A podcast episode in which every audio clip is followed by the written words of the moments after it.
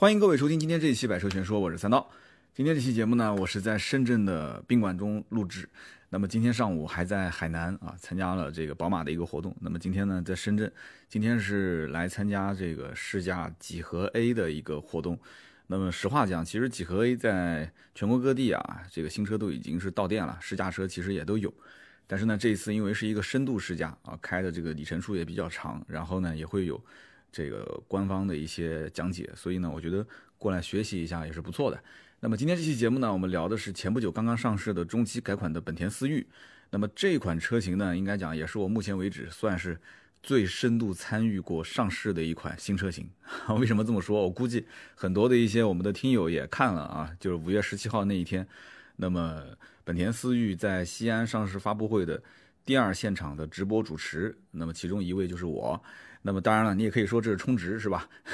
这就有偿劳动嘛，对吧？这也没什么藏着掖着的，很正常，是不是？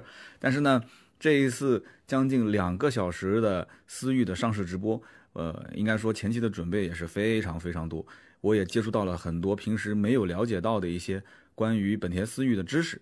所以呢，这个道理很简单，对吧？就直播的内容肯定官方要提前审核，那么他要提前审核，所以我要去准备这个直播的提纲。然后准准备一些这个直播内容的互动，那么再到整个车型的一些讲解，那都是一个字一个字的去写。那么很多资料国内的网站又查不到，那么去国外的网站查这个你知道的，又是日文又是英文，我有的也看不太懂。所以写的过程中很多东西呢，官方也是打回来要求重新修改。那么最终呢，客户为了防止万无一失，甚至还把一份这个日文版本的官方的关于思域的产品讲解和历史资料翻成了中文啊，中日文对照。啊，让我好好学习。所以今天，因此今天的这期节目，我相信应该讲内容还是比较充分的啊，干货应该还是有。只不过呢，这一期的音频节目，大家放心啊，放一百个心，把心揣在肚子里。这一期节目是没有任何充值的，这个节目的内容只是我对于本田新思域的这款车，我单纯的一个理解，我是分享给大家听。呃，时间也不早了，这可能声音有点疲惫啊。这几天出差，我只要一出差，我特别难受啊，就各地的气候也不同。那么大家稍微见谅一下，所以今天这期节目呢，在宾馆录制。那么当时我在想，官方的这个直播，虽然说，呃，大家应该也都看了啊，就直播的过程中，我自己认为发挥还算是正常啊。但是因为受限制的地方实在是太多，而且也比较的这个环境啊，就十几个人盯着你，对吧？然后场外又有好多的一些领导在看，就是因此很多一些想法在现场我是憋着没办没办法说，没处说。所以这期节目正好可以让我。尽情的去吐露一下啊，我对于这个中期改款思域的一些想法。那么这一代的中期改款的思域其实很任性啊，因为从一六年上市到现在三年时间，基本上中间没有过任何一次改变啊，就哪怕小改都没有。你想现在的其实这种级别的紧凑型家用轿车的改改款就是小改啊、微改，或者是哪怕增加一点配置啊、稍微动一点外观啊，一年时间吧，或者两年时间肯定是会动，但是思域。很任性，从一六年到现在什么都没动，这一次其实改变也不算太多啊。为什么这么说呢？第一个动力方面没什么变化，对吧？这一次其实主要的看点就是它上了一个带运动套件的版本，对吧？其实这个版本一共也就是两个配置，顶配还有就是顶配下面的下面就是次次顶配吧。那么就这两个版本是带运动套件，而我个人对于这个运动套件版本的理解啊，我并不是像现在很多人讲哦，不错不错，好好好。对吧？咱们直播现场，我肯定说，哎，这个啊，运动套件的版本非常值得购买啊。就讲肯定是这么讲，对吧？那么多人盯着，但是我个人其实内心，我认为我并不是双手双脚去支持，说我一定拍手叫好。我说运动版特别好，特别牛叉，我不这么认为。为什么？其实理由很简单，改装的风格可能只属于一部分人，大部分的人其实持币代购的客户，他们对于自己对改装车的理解是不一样的。是不是这句话大家应该都认可吧？不是有网友这么说吗？在调侃，就是思域不改不如推下海。但是这个是官方改装的版本，那么我们可以想象，官方改装的版本买回来之后，那那这就很尴尬，就是后期我是改还是不改呢？对不对？那么之前，比方说有的网友吐槽说，哎呀，之前一六款的思域排气是隐藏在保险杠的下面，不够运动。好，那现在有了运动版，直接上了一个中置的这种倒梯形的一个排气啊。有人调侃那个排气像 HDMI 的接口是吧？那很多人说这个超跑也是这么设置的，对吧？中置排气看起来很帅，但是呢，这个中置的排气放在思域的尾部，就我我我怎么看都觉得有点怪怪的啊。其实我当时直播的时候没有这一句话，但是我还是不经意的给它加上去了。我说我就感觉这个有点奇怪。这个其实我的理解啊，它就像什么？就像淘宝上的买家秀跟卖家秀。对不对？你看到淘宝上的那些卖家、那些 model 啊拍出来的那些照片，啊，你怎么看就觉得好看？可能灯光啊，这个那个 model 的这个长相也特别的好看啊，身材也不错，气质也不错。但是穿回到自己的身上，就怎么都穿不出那种感觉。那么到底是气质还是身材还是这个拍摄环境啊？这个不知啊，但是也可能都是哈，也可能都是。所以因此呢，我呢虽然推断说思域今后。这一次虽然是中期改款，变化不算特别大，啊，但是呢，它销量依然肯定是很好的。但是我一定不断定它是十四点五九万的那个带运动套件的入门版卖得好。那顶配那个我更不看好那个销量。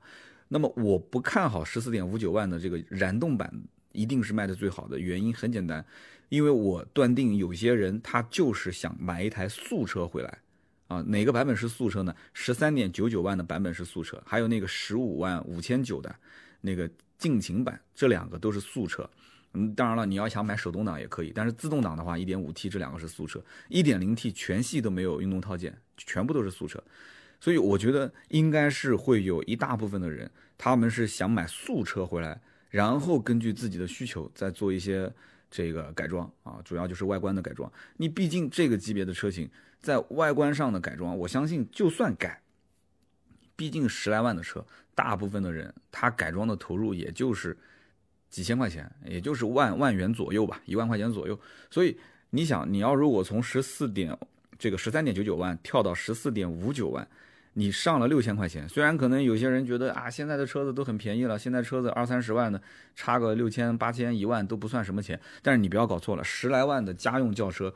很有可能六千块钱的差价就让这个买家、这个消费者，他就退而求其次，他就不选改装版，他选素车。所以我觉得我的观点真的是跟直播时候当时因为没办法，因为我写稿子嘛，根据官方的说法，然后去去去宣传这个，因为它是唯一的改装的这个大的亮点，所以一定要去宣传嘛。但是从音频节目角度来讲，我个人觉得啊，真不一定是官方改装版本是卖的最好的，啊。这个六千块钱你买回来的这个官方的改装套件是什么呢？什么黑色车身组件了，黑色的十七寸的轮毂了，轮圈了，包括这个黑色的门把手了，黑色的后扰流板了，再加上这个中置排气。你说这些黑色加在这个车上，好看吗？当然了，它的颜色有很多了。这一次不是还增加了一个闪裂黄嘛？就那个颜色，一会儿我再跟大家讲一讲这个颜色我的看法。这个闪裂黄如果再配上这些黑色，呃，我觉得是有点怪。我倒反而觉得红色啊，就那个拉力红配黑色，红配黑一般都是比较经典的。然后那个就是蓝色，包括那个就是本身就是有点黑的那个叫什么颜色？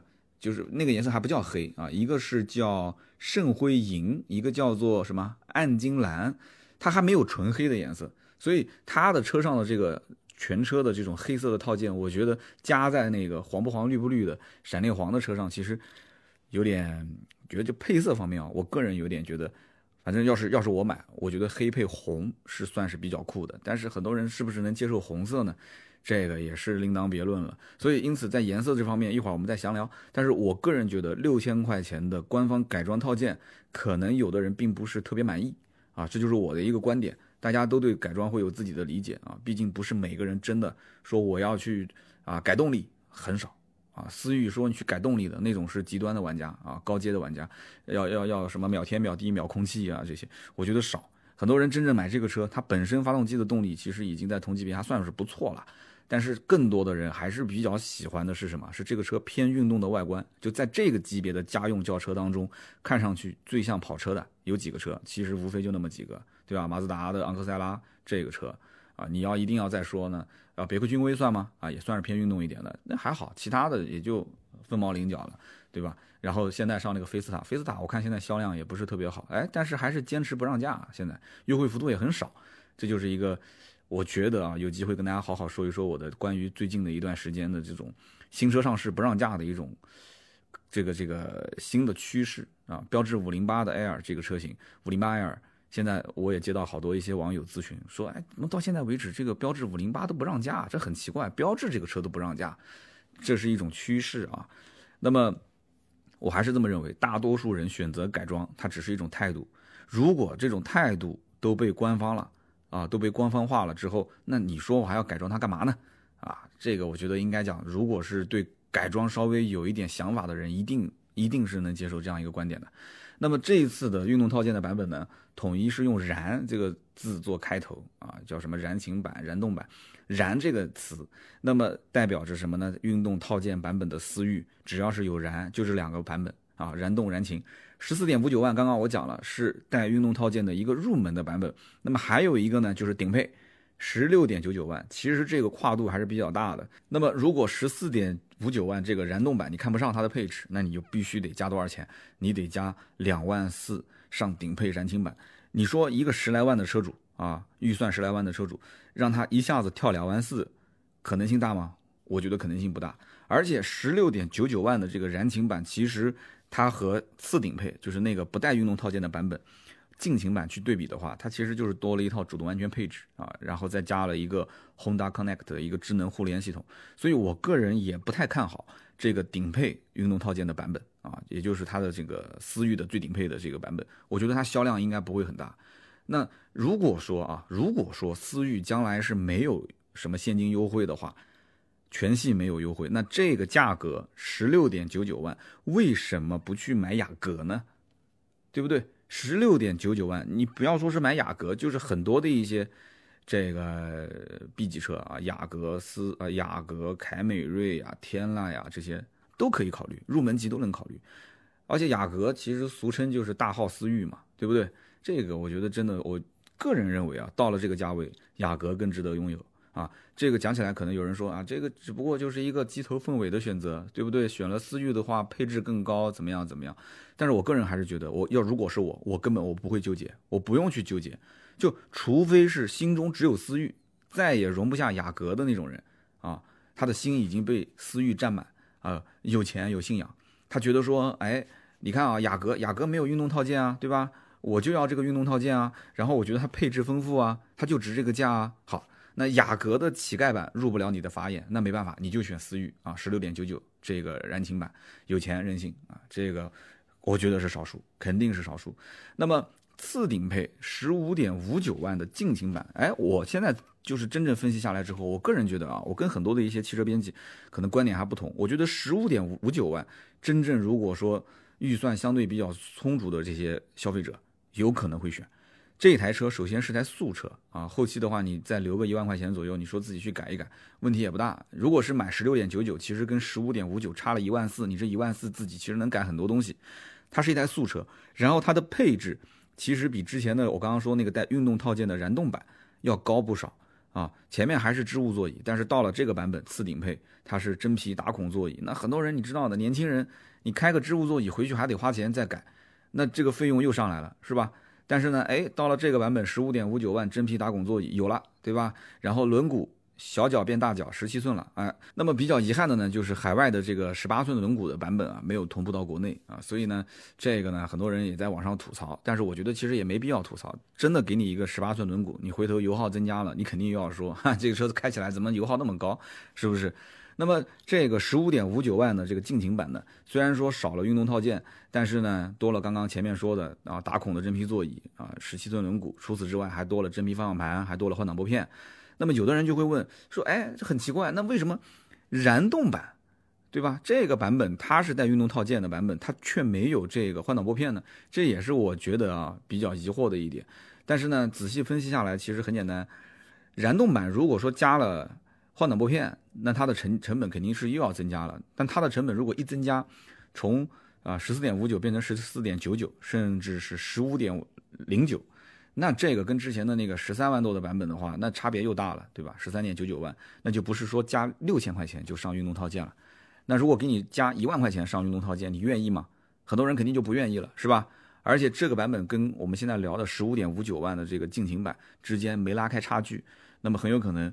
你不可能说因为一个运动套件卖那么贵，是吧？所以他想尽量把运动套件的版本的入门价格尽量拉低，所以就拉到了刚刚我前面说的十四点五九万，大概是这么一个可能性。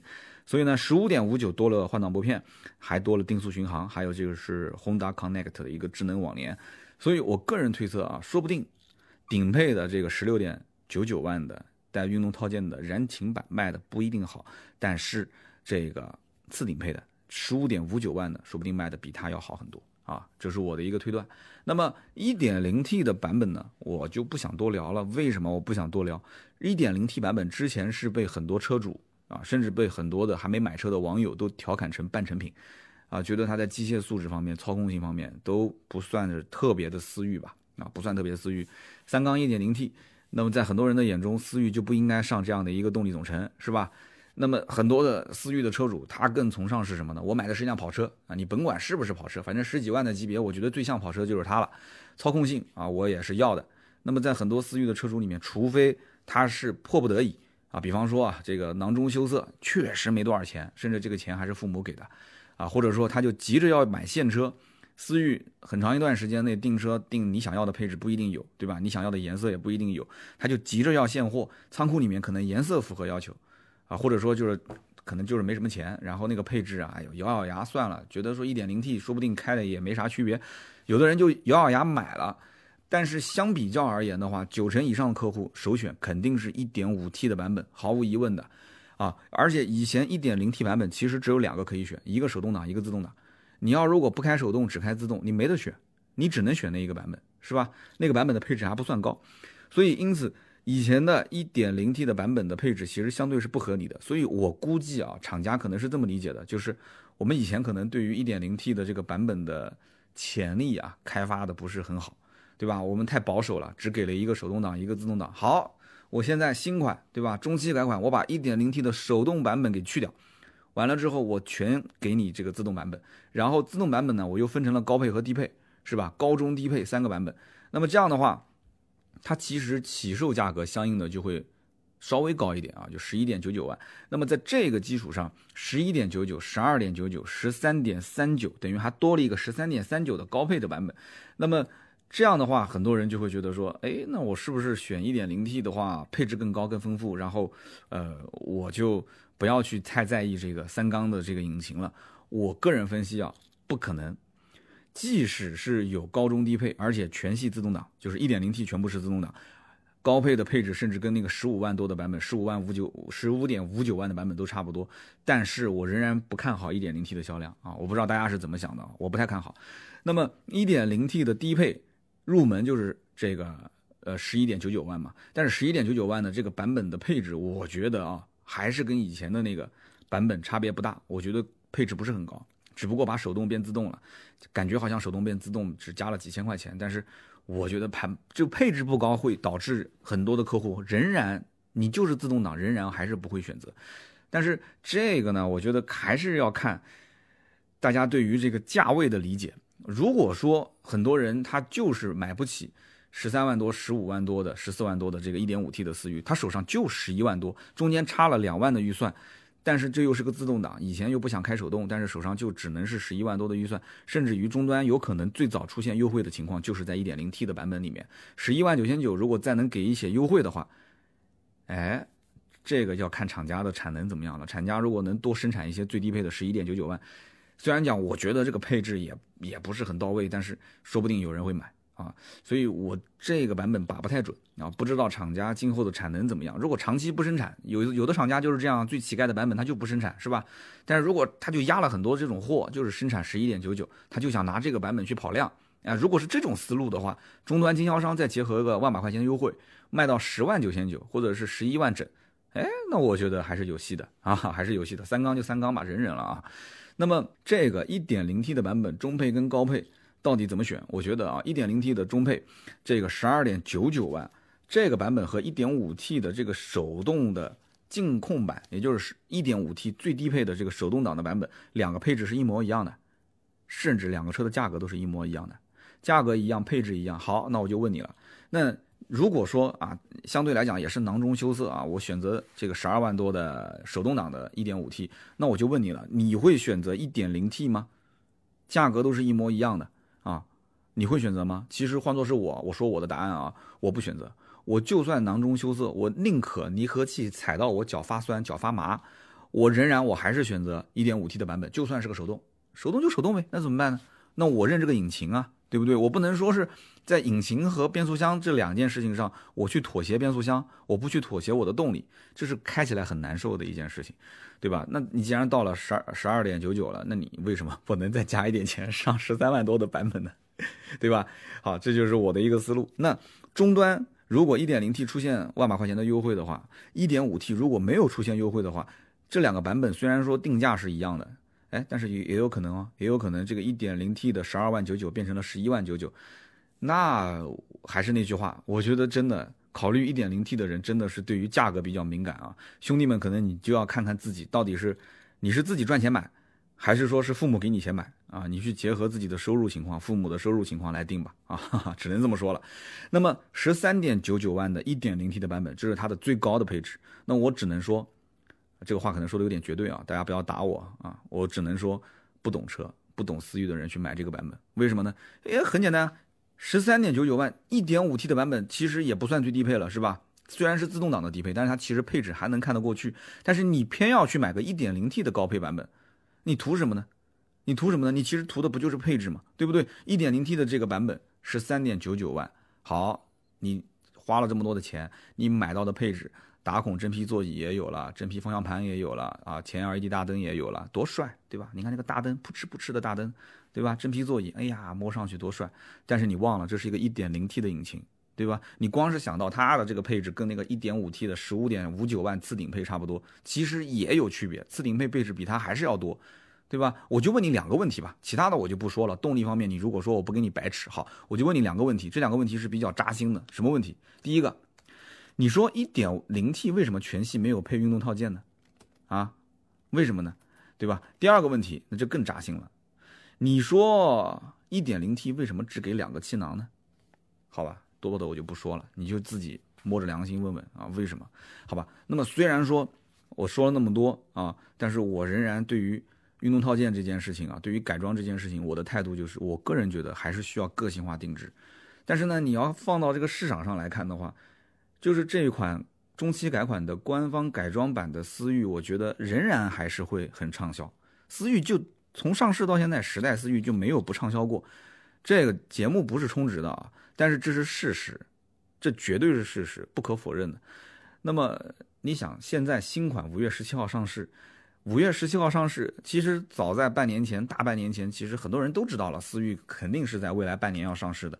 就在这个阶段，而且还是国五、国六切换的阶段，国五车型清仓清货大甩卖，国六车型的价格很多车系都是一路价格走低，跟着国五一起跌。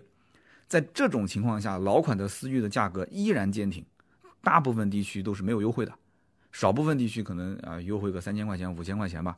这个是很多品牌根本就没办法去想象的，你知道吗？啊，清仓清货甩卖什么概念？十万块钱的车，十几万块钱的车子优惠两万块钱，优惠三万块钱，啊，优惠两三万甚至更多。但是，但是这个思域的价格就一直很坚挺，这是为什么呢？有没有想过这个问题？那么我曾经呢，在二零一六年的思域上市的时候，我做过一期节目，当时呢节目里面我就预判啊，我说这个啊一点五 T 的引擎，其实我开下来也就那么回事啊，整个车子的内饰啊各方面也没有那么精致。啊，就唯独车辆看上去外形有点像跑车。我当时预判，我觉得这个车放在整个市场上，你和这些什么卡罗拉啊、雷凌啊，跟同级别的像昂克赛拉这些车型进行对比啊，我预估后期的优惠幅度跟这些车是差不多的，应该也能做到一万块钱到一万五千块钱上下。我觉得那个时候入手会比较合适。好了，结果这个车子一上市，长期处于加价销售。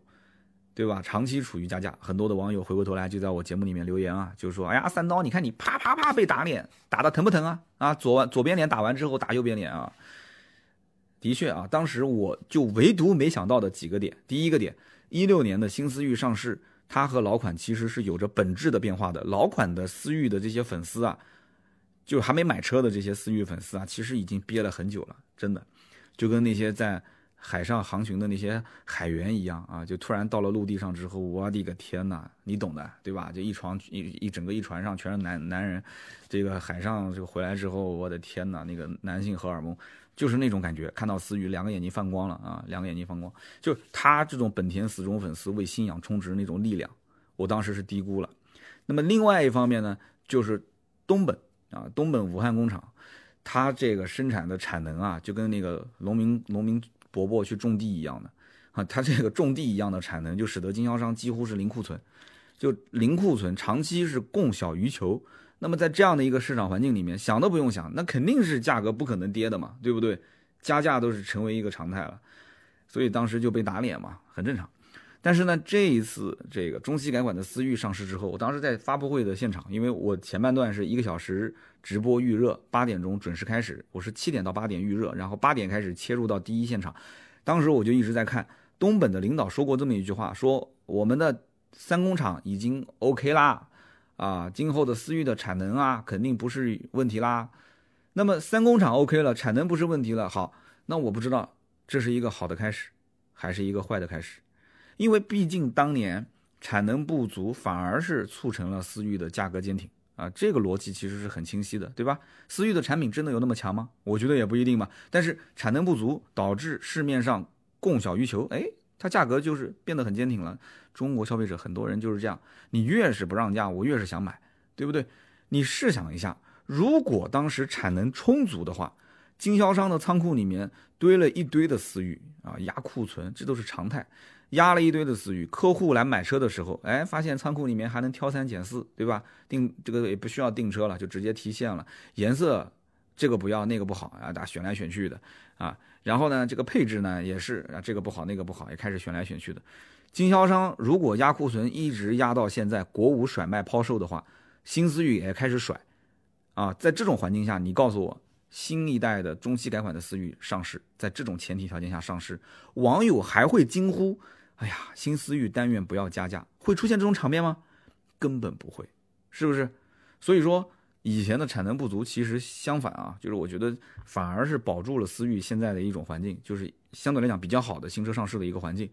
那么这一次呢，我们说说这个颜色的啊增加啊，就这一次出现了一个新增的叫闪烈黄的配色，这个颜色呢，我在现场看到了实车，就是我怎么看我都觉得，因为我对什么绿啊、蓝啊、黄啊这些有点。我不太不太能识别，我总觉得这个颜色是是我一个人这么认为，还是大家都这么认为？我觉得有点黄中带绿，绿中带黄的感觉，哈，有种那种青黄不接的感觉。思域的车主大多数都是男性啊，这一点不可否认吧？那么虽然说要想生活有点乐趣啊，就头上可能就得有点那啥，但是这句话大家其实平时是当乐子，就只能跟身边非常非常熟悉的人开开玩笑，对吧？啊，有人讲说这个人被绿了啊，他可能不会这么说，说的话有点太伤人感情了。他会说啊，因为不可抗拒的四季变化因素啊，导致了他跟他的女朋友分手啊，导致了他跟他的那个谁啊，这个那个啥，所以呢，这个叫做啊，大家学会了一句新的词了，是吧？就是因为四季不可变换的因素啊，或者说因为季节不可变换的因素导致感情破裂，哈哈。所以这个颜色其实很多男性同胞还是比较避讳的。啊，绿色避讳，这是个不争的事实。哎，说到这件事情呢，我们家女儿就特别喜欢绿色啊，什么东西都要买绿色，所以我就特别不敢给我女儿买帽子啊。就是你，我把这个这个思域，当时我不是现场拍了很多照片嘛，我说给我女儿看啊，就是什么颜色你喜欢啊，就毫无疑问，哈哈，我女儿就手就不停的指这个这个这个好看，这个好看啊，她指的就是那个闪烈黄啊。所以的确，这个很黄、很暴力的颜色。我最近不是想买那个电动车嘛？讲到这个颜色也很好玩，就是我想买电动车，基本上也差不多确定了。我想买的是这个威马，因为十五到二十万嘛，SUV 车型，然后纯电动，基本上没什么选的，对吧？什么广汽传祺 G13 啊，什么比亚迪的宋啊，然后看来看去，后来哎，后来我还了解到，小鹏汽车出了一个版本是不带那个车顶的摄像机的。所以你看这个宣传，连我媒体都没有宣传到位啊！我后来才知道，因为最近。也是因为要买车了嘛，很多人也听到了，也给我做了一些建议，说，哎，你为什么不买小鹏？小鹏虽然续航里程不算那么好，但是这个车子的这个很多的一些比较前沿的一些设计还是有想法的啊。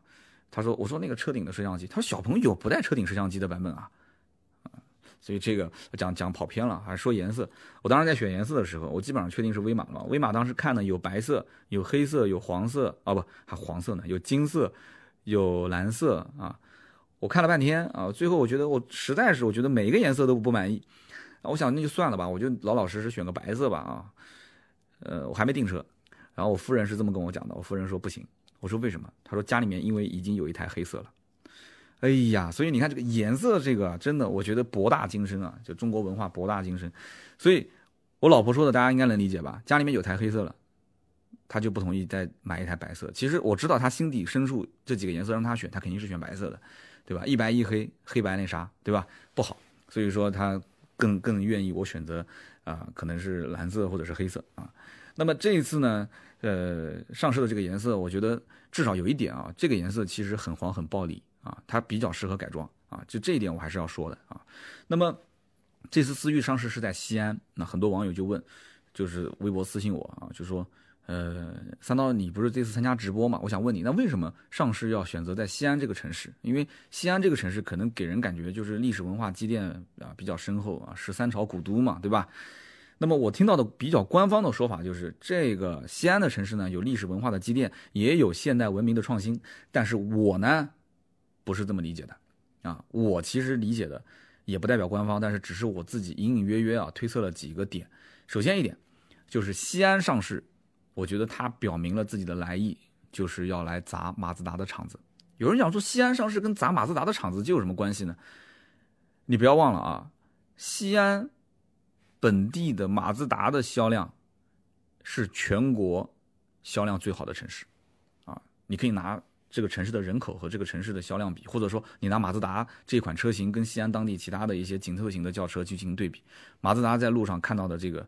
能见度是非常非常高的。之前马自达 CX 五的这个西安上市啊，也在西安上市啊，我也当时也有幸成为他的一个这个现场互动的直播主持人。那么当时我就跟当地的一些媒体聊天，跟当地的一些这种啊本地人聊天，我就发现，就马自达很受欢迎。马自达在很长的一段时间内，因为当地的媒体、当地的电台啊这些主持，就是极力的宣传啊，自然吸气好，AT 变速箱好。所以马自达是最直接收益的品牌。那当然了，这背后是不是因为有一些那啥呢？这个我不得而知。但是确实我听到，你想我这么遥远的南京，我都能听到这个声音啊，在西安都是在宣传马自达，或者说不是宣传马自达吧，就宣传自然吸气加 AT 变速箱的这种好啊。甚至我听到还有人讲，有有的主持人讲说，如果谁给你推荐涡轮增压，谁给你推荐双离合，你跟他绝交啊！这种人你不能值得，你不值得跟他交往啊，他就是在害你！我说的都这么严重了。所以我觉得涡轮增压跟双离合，就好像现在啊，在西安媒体的这种口风里面有些变化，就不像以前那么邪恶了啊！哎，这个我就不知道是怎么回事了啊！这个我就不知道了。啊，就如果有西安本地的听友，也可以在节目下方留言，你看我说的对不对啊？那么西安啊，就思域选择在这个地方上市，我觉得这个是一部分的原因。那么要拔掉马自达在西安。一家独大的这颗眼中钉啊，这是一方面。另外一方面的原因呢，我个人呢觉得节目里面不太方便说啊，因为它涉及到了我们节目从来不涉及的那个层面啊。我相信很多人听到这里应该就知道是什么层面了。那有人不太懂啊，就是为什么说你说要涉及到那个层面啊？你看啊，就是今后我推测在西安上市的新车会很多啊，又不是因为成本低啊。你看这次发布会在那个。那个大明宫的那个前面的丹凤门那个位置，那个成本不低啊！你开玩笑，我住在对面的酒店，那个彩排从白天到晚上轰隆轰隆都在响，对吧？你想，这个城市里面那么多的这个居民啊，也没人去管，那这里面花费的费用可想而知。我住在那个酒店里面，我都能听得见啊！我当时我还发信息给我的这个，我不是盾牌跟我一起去的嘛，我说盾牌，你有没有听到音乐的声音啊？怎么这么吵啊？然后盾牌说我没放音乐啊，他住我隔壁。我说那这音乐是哪边来的？早晨一早就开始响，然后他把窗户推开往外一看，他说：“三刀啊，就是我们要参加的那个思域的发布会，就在宾馆的正对面，是那个地方。你想那么响的声音，对吧？全城的人基本上周边都能听得见。那这场发布会，你想场地包括这些各个层面的这种关系打点，那花费多少钱？所以你看，西安今后其实特别是日系啊，大家不信的话可以留意一下。”日系以后在西安上市会非常多，好，那么这两个层面我的分析啊，那么在这一次的思域上市直播的过程当中呢，也跟大家分享一下我的心得啊。其实最难的一个环节就是整个的介绍思域车型的历史。那么这一次呢，因为除了盾牌和我，那么还有一位嘉宾是小敏啊，楚小敏。那么在这个直播互动的过程当中呢，因为主办方是想让我作为主控啊，主控的主持，把节奏啊，把把这些重点啊。话题啊都带出来。但是呢，因为可能也是我个人性格的原因，就我觉得做直播我做了也很多场了。从你想，二零一五年开始做直播到现在也四年了。我每次做直播呢，特别是像这种商业直播，那别人付费给你，那我个人自认为我责任心还是比较强的，所以我对于每一个细节把控呢，我觉得还是要尽量细，哪怕可能我在现场，好比说我准备了啊。呃一千个字的材料，可能我忘了其中两百个字，但是我至少也能把那八百个字说出来。但是如果说我只准备了两百个字的材料，三百个字的材料，那我可能现场就没东西说了。那没东西说的话，那你只能是瞎编嘛，对不对？所以当时在这个环节当中有一个思域车型历史的一个介绍，但是当时的那个 PPT 啊，就是讲解历史的那个 PPT，我的天哪，也不知道是谁做的。那个车呢放的是很很很很清晰的车型，那么。PPT 上面的文字呢，只占一小部分，就是他把车放的很大，文字很小。然后他投的那个屏幕呢，一个是在背后，背后我不可能直播的时候转身去看，对吧？然后正前方的那个屏幕呢，是一个，我估计最多也就是四十寸，可能就就三十三十多寸吧，三十六七寸的一个小屏幕。然后离着我大概也有个四五米远，我本身这个眼神就不太好啊，我又不能转身，我看正前方的屏幕吧，那个字又小又模糊。所以我当时在彩排的时候，我就在想，坏了，坏了，坏了，这个必须得完全靠背啊，完全靠我的记忆来讲解。大家都知道，我做节目其实给点提纲也没没什么关系。但是即使是有提纲，我也是把关键词写在提纲里面，我跟着关键词走，那是没有问题的。但是在现场，如果我看那个下面的两行字，那两行字还不是我想要讲的东西，这就很尴尬了，这就非常尴尬了。所以大家如果现在有直播链接，也可以回看一下我当时现场的那个状态，我就只能是完全凭我的记忆来讲解。啊，我不知道我在讲的过程中有没有跑火车或者说是说错的地方啊？那希望大家也多多谅解。那么在网上我可以查到很多关于思域的历史，但是你知道，你像我这种平时说故事的主持人，我肯定不喜欢读稿子，是吧？我希望是按照我的口语化的形式来跟大家说故事，这样才好玩嘛，对不对？你即使是直播嘛，他说故事也很好玩，但是。但是它的官方的这个历史里面，它每一段关于这个车型的介绍，它加了很多的这种形容词，加了很多美化的这些词汇，就很拗口。我要把这些词汇去掉的话，那就没什么可说的，又变成一个读稿子的形式。所以最后我怎么办？最后我是用笔用纸啊，我不用电脑，我把它的年份和关键词，我一个字一个字的把它写下来。我别的我不管，我先把这些关键词和年份对上，我死记硬背。啊，我先折腾一夜，我死记硬背，我死磕我自己，然后我就感觉出来，就跟当年上学时候去背那个老师划重点的感觉，就一下子感觉自己很年轻了啊！啊，我感觉我的记忆力还没有衰退。就直播真的非常考验人，就跟那些像我现在在录制音频也好，我前面有提纲，包括跟这个视频录制节目一样，就差别很大，完全不一样，差别非常大，难多了。直播真的非常难。好，那么。既然我当时整了一页的这个历史啊，这个不说也浪费，所以现场跟大家也可以说，呃，在有提纲的情况下，好好的把它捋一遍啊。其实思域的历史呢非常简单，也非常清晰，因为到现在为止一共十代嘛，它的一代到三代其实是个小型车，它的一代是诞生于一九七六年，那么它的排量当时第一代只有一点二升的这个排量，马力只有六十匹。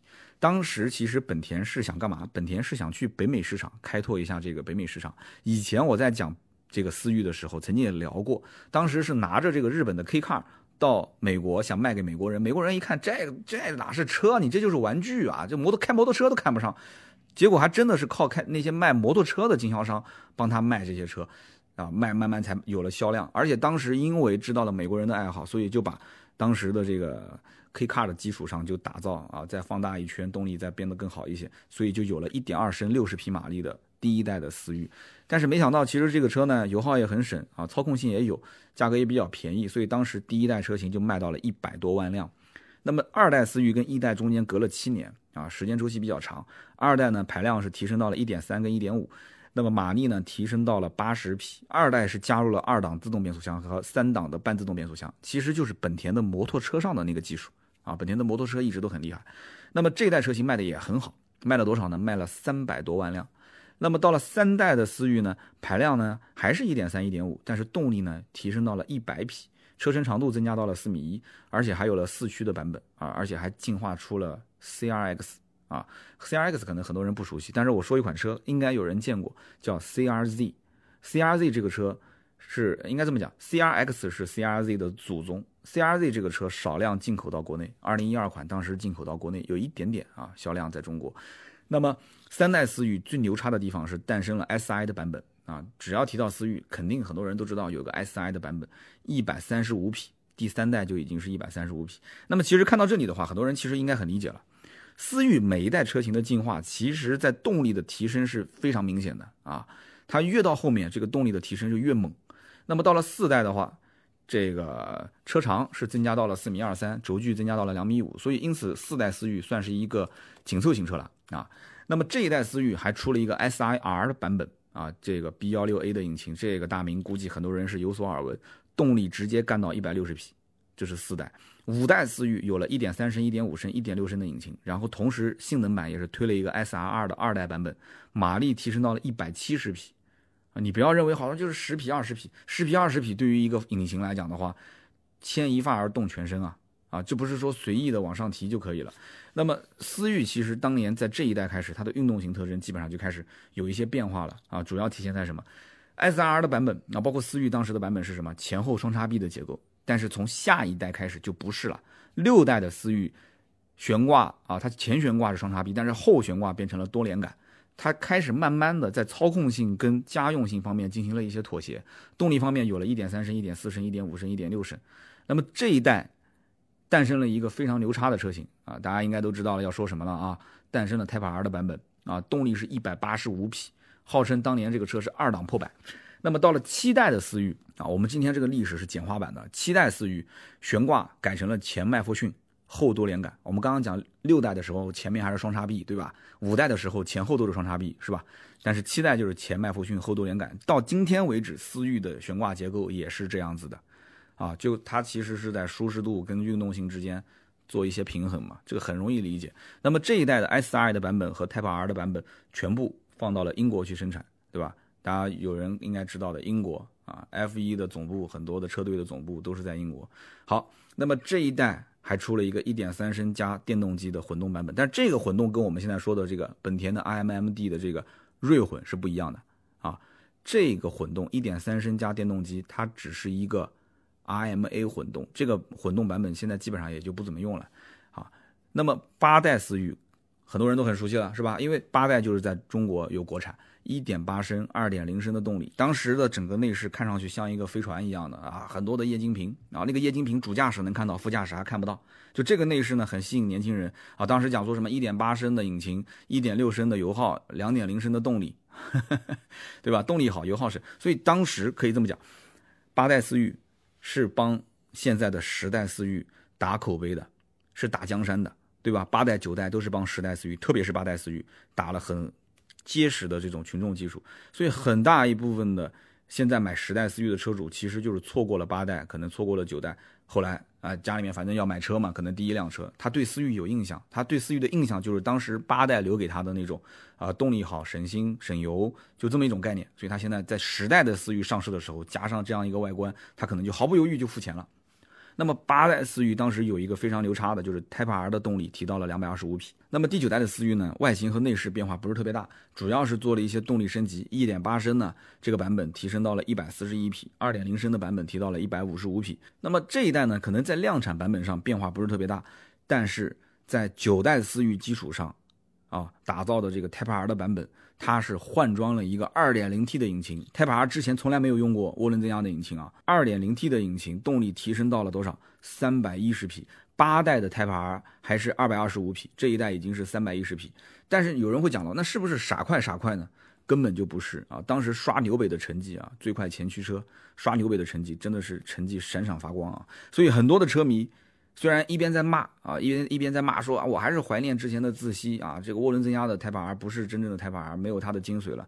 但是，一边看着这个成绩，其实心里面还是比较动容啊。他他其实很多人是不想什么呢？不想思域成为一个涡轮车啊。但是没办法，到了第十代，二零一六年上市的思域，毫无悬念的成为了一个涡轮增压车型啊，一点五 T 的版本先上市，紧随其后就上了三缸的一点零 T 的版本。好了，那么到了五月十七号，也就是前不久，中期改款。动力上面呢没什么提升，但是呢升级了运动套件，增加了几个配置，增加了几个颜色。其实你看啊，一口气把这个思域时代历史说完之后，我们其实会发现啊，本田思域它吹牛皮还是有资本的，它是有资本的。现在不管谁去说自己是运动型家轿，就是运动不运动这件事情，不是说套个壳子你就是运动车，对吧？起码很多的人稍微了解一下你的历史，很多的车迷他不会这么想，对吧？他会去看什么？他会看这款车它的进化和迭代，他会看它的整个的历史和传承啊。有人会讲说啊，你说一台普通家用车，你还真的把这个家用车当超跑来开啊？他当然他不会把它说当超跑来开，或者说他可能买不起超跑，但是你不能阻止他有一颗开超跑的心，对吧？你这个观点肯定不能否认。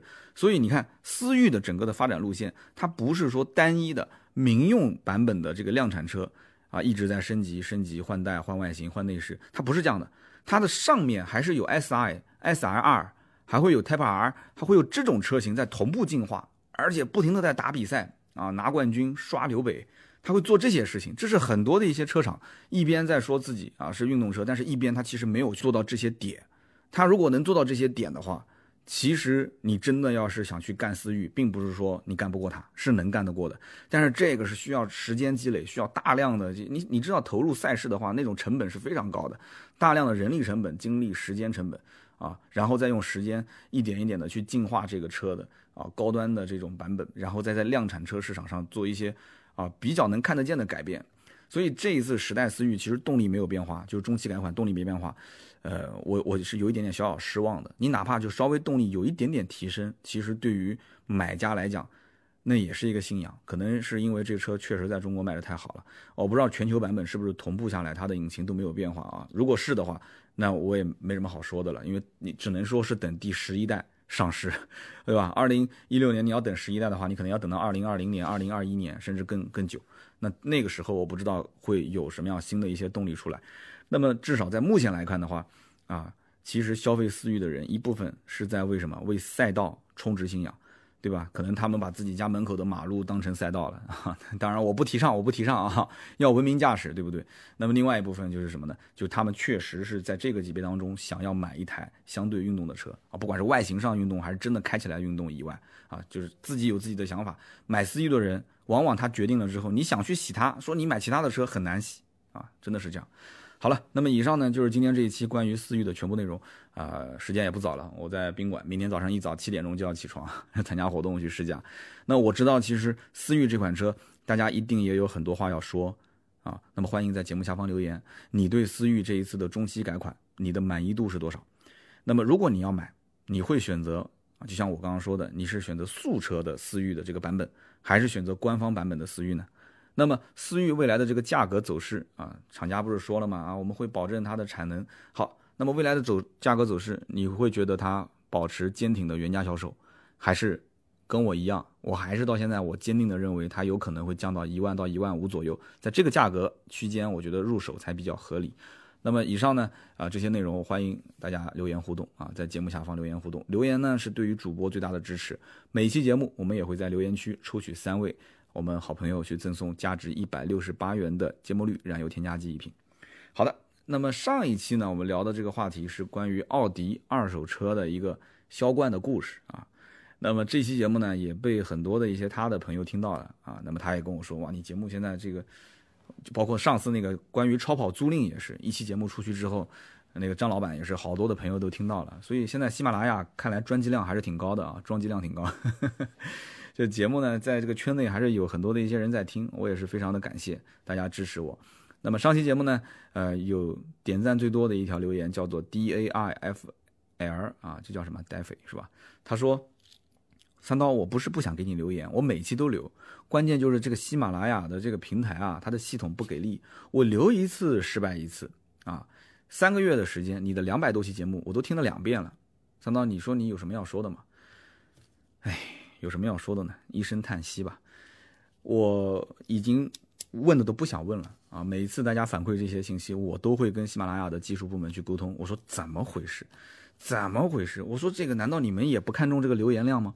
对吧？一个主播他的留言互动是是真实的，量又那么大，你难道你们不感动吗？他们可能不感动啊。就是这个里面，我我也想跟大家互动。你看到我每期节目下方也有很多的回复，是吧？就是。留言这件事情，对方就喜马拉雅给我的答复是什么？他说，这个里面涉及到可能敏感词汇，它是一个一个的筛选。但到目前为止，我也不知道是机器筛选还是人工筛选，还是人工机器两轮筛选。你看前两期节目都出现什么情况？上线，上线，从呃下午四点更新到晚上九点、十点、十一点，我都在看，他的评论一直都是二十条、三十条、四十条啊、五十条、六十条。到了第二天上午的九点，还是这个八十条、九十条。我自认为我的节目一上线破百啊，留言破百是分分钟的事情，很快。但是结果就一直不行，然后我一直沟通。好了，啪一下到了九点半的时候，半个小时，我的留言突然变成了三百多条，那说明什么呢？就说明这里面系统确实在筛选方面还是会有一些 bug 是需要更新的，所以这一点我希望我们的听友能呃能知道，然后呢，希望大家也不要着急，就是你的留言发出来之后没有显示，你不用担心，它还在后台，它不会丢掉，然后等到第二天上午，有的时候九点十点突然它就跳出来了。三百多条，四百多条啊！之前还是几十条，所以这一点我希望跟大家沟通，还是希望多多留言，好不好？我会看见的，行不行？那么最好的方式就是，或者你就不要那么急着留，你先听，听了以后呢，哎，就怎么说呢？你就要不就第二天啊，或者你第二天听我的节目，就是它出现这个问题，往往就是在上线的大概十二个小时之内，有的时候留言不太会显示，但是十二个小时之后，它就基本上就好了啊，或者二十四小时。好，这是第一位。那么第二位呢，叫做星七六。他说啊，原创原创，三刀你是一个会讲故事的主播。那么这一期节目呢，我感觉三刀是一石 N 鸟啊，就天上飞的那个鸟，一石 N 鸟。他说你教用户怎么选车买车，同时呢，你又促这个销售另辟蹊径去卖车。那么同时又给汽车行业的这个业内的人士啊，就做了一些提醒，让这个业内人士。嗯，能了解到你所说的这种方法。那么，汽车行业的之外的人，只要是做销售的，也能借鉴这些方法。同时，你还不忘给这个老王打一个广告，做个推广，哈，然后让大家的这个听友转成粉丝啊。说这期节目，我觉得还是蛮成功的。其实，呃，这期节目呢，他的这一位就是星期六兄弟的理解，跟我的理解差不多。我倒不是说这个节目说的有多好，我是觉得说，把一期节目的内容。嗯，我的理解分享给大家。同时呢，我觉得如果将来能在线下再做一些变现的话，这个变现我倒不是说一定是奔着挣钱去的。那当然了，我忙了半天挣点钱，这个我觉得大家还是能理解的吧，对吧？老王挣点钱，我挣点钱，这个能理解。但是前提条件是你确实能认这个车的车况，对吧？而且上期节目其实有一句话，我当时说啊，你如果想要提这个奥迪的认证二手车，必须来来南京提车。老王听完之后跟我讲，不需要，不需要。全国任何一家奥迪 4S 店，人不用过来，直接在当地提就可以了。所以今天这一期节目我还要再更新一下啊，不需要来南京，你只要想买 4S 店的试驾车、替换车、认证二手车啊，你就跟我们联系，加我们的微信四六四幺五二五四。加了我们微信之后，我就把老王对接给你啊，你们可以沟通。好的，那么再看下面一个听友的留言，叫做硬派机器，硬派机器说。啊，我呢希望三刀能读到这条留言。每天上班我是必听三十分钟，下班我也会再听三十分钟，然后睡觉前我再听三十分钟。我是属于骨灰级的粉丝。我现在从事的是吉普的销售。他说吉普的销售现在真的是非常难啊，非常惨淡，同比下滑百分之四十。说我每个月啊都很难过，厂家又各种这个压我的库存，然后国五的车都压到经销商手上。说我现在都。我们公司都不进车了，但是集团的这个某些品牌的销量还是在往上涨。说希望三刀能够说说自己的看法。其实呢，从我个人角度来讲的话，同样是销售啊，同样是销售，我很能理解。现在当下 4S 店的最大的问题点就是压库存。那么在国五跟国六切换的过程中，这个压库存的情况可以说是集体爆发。所以最近不仅仅说是吉普不进货了，我上次包括前两期节目不是提到过吗？奥迪也不进货了。甚至很多的一些大家知道的什么厂家内购车这种现象，啊，一家出现之后，其他家都跟进了啊，说我们也有厂家内购车，甚至还有人把厂家内购的价格放到展厅，啊，说啊欢迎消费者过来买，我们是以厂家内购的价格来卖给你。所以现在清国五的库存不是说普通家用轿车，甚至豪华车。我前两天看到奔驰的这个 AMG 的系列也是在做国五的库存清销，我的微博不是发了一条吗？啊，所以这个里面我觉得。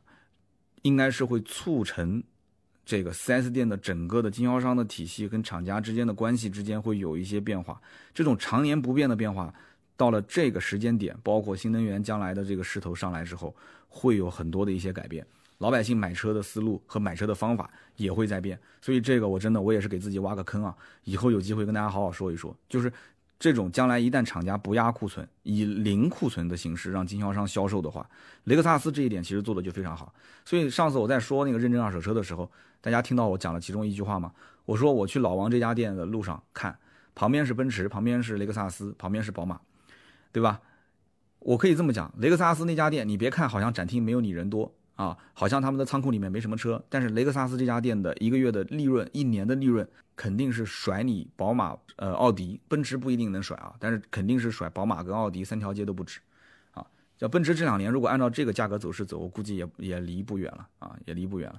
所以因此呢，我觉得这位兄弟你在卖吉普，我个人觉得销售惨淡，你不要因为他惨，你自己就惨，啊。有的时候乱世出英雄，你只要能力够强的话，在这种情况下，你可以去把那些，啊竞品车型的一些准车主洗成吉普的车主。吉普其实这个品牌是很有特点的，啊，这个特点你完全可以把它当成卖点来说。你一定要让他先认吉普这个品牌，然后再去认吉普这个车型，这一点很重要，好吧？所以以上就是今天节目所有的内容，感谢大家的收听和陪伴啊！我在宾馆巴拉巴拉也说了快一个小时了。现在时间也不早了，我也要早点休息啊！也希望多多多支持我的节目啊，踊跃的在节目下方沟通和留言和互动。那么如果说需要咨询新车跟二手车的价格呢，也可以加我们的微信啊，私人微信号四六四幺五二五四。那么最近呢，说个题外话，在我们的一个微信群里面啊，来了一个听友啊，我不知道是谁，反正是我们的粉丝，进去之后就刷刷刷发了一些啊不太不太适合啊发的一些视频。结果就导致这个群被人举报，举报完之后，这个群被封了。那么封了之后呢？最近我在申诉啊，就是想解封。那么也有说法，就是微信群的解封是不需要申诉的，两两可能两三天之后自动解封。所以我也想问问，有没有这个微信群的达人？就是像这种，我们平时我这个群的管理已经算非常非常严苛了啊。就是平时我们都管得那么好，大家聊天那么踊跃，难道就因为这一颗老鼠屎啊？这个听友已经拉黑了，我觉得这个听友不正常啊，拉黑了。就是因为这一颗老鼠屎，就把我们的整个的微信群给封掉吗？有没有什么解封的好的渠道呢？有没有人能给我一些好的建议？包括将来怎么预防？因为每个群上限是五百个人，对吧？你不能去防止这一个人在这里面捣乱。我我如果白天我可以把它踢掉，但是那个哥们儿是晚上十一点，晚上十一点多发的这个视频，呃，我相信应该有一些我们的听友是在这个群里面的。这个群现在是暂时是被封的状态。他是晚上十一点发，发完之后我们早上九点上班，然后完了之后盾牌看到了，等到盾牌看到之后把他踢掉了，还没什么事。踢掉之后不知道怎么回事，这个群紧跟着就被封了。所以因此这种这种比较滞后的处罚措施，我我个人也是比较不理解啊。你当时如果说有问题，你提醒我，我把他给踢掉啊什么的，他为什么就这么严格呢？可能对于很多人来讲，微信群不重要，但是对于我来讲，这是一个像大家的家一样的，很多的朋友在这里面互相也都聊天聊的都很熟悉了。每天的互动量也非常大，也很高，活跃度很高。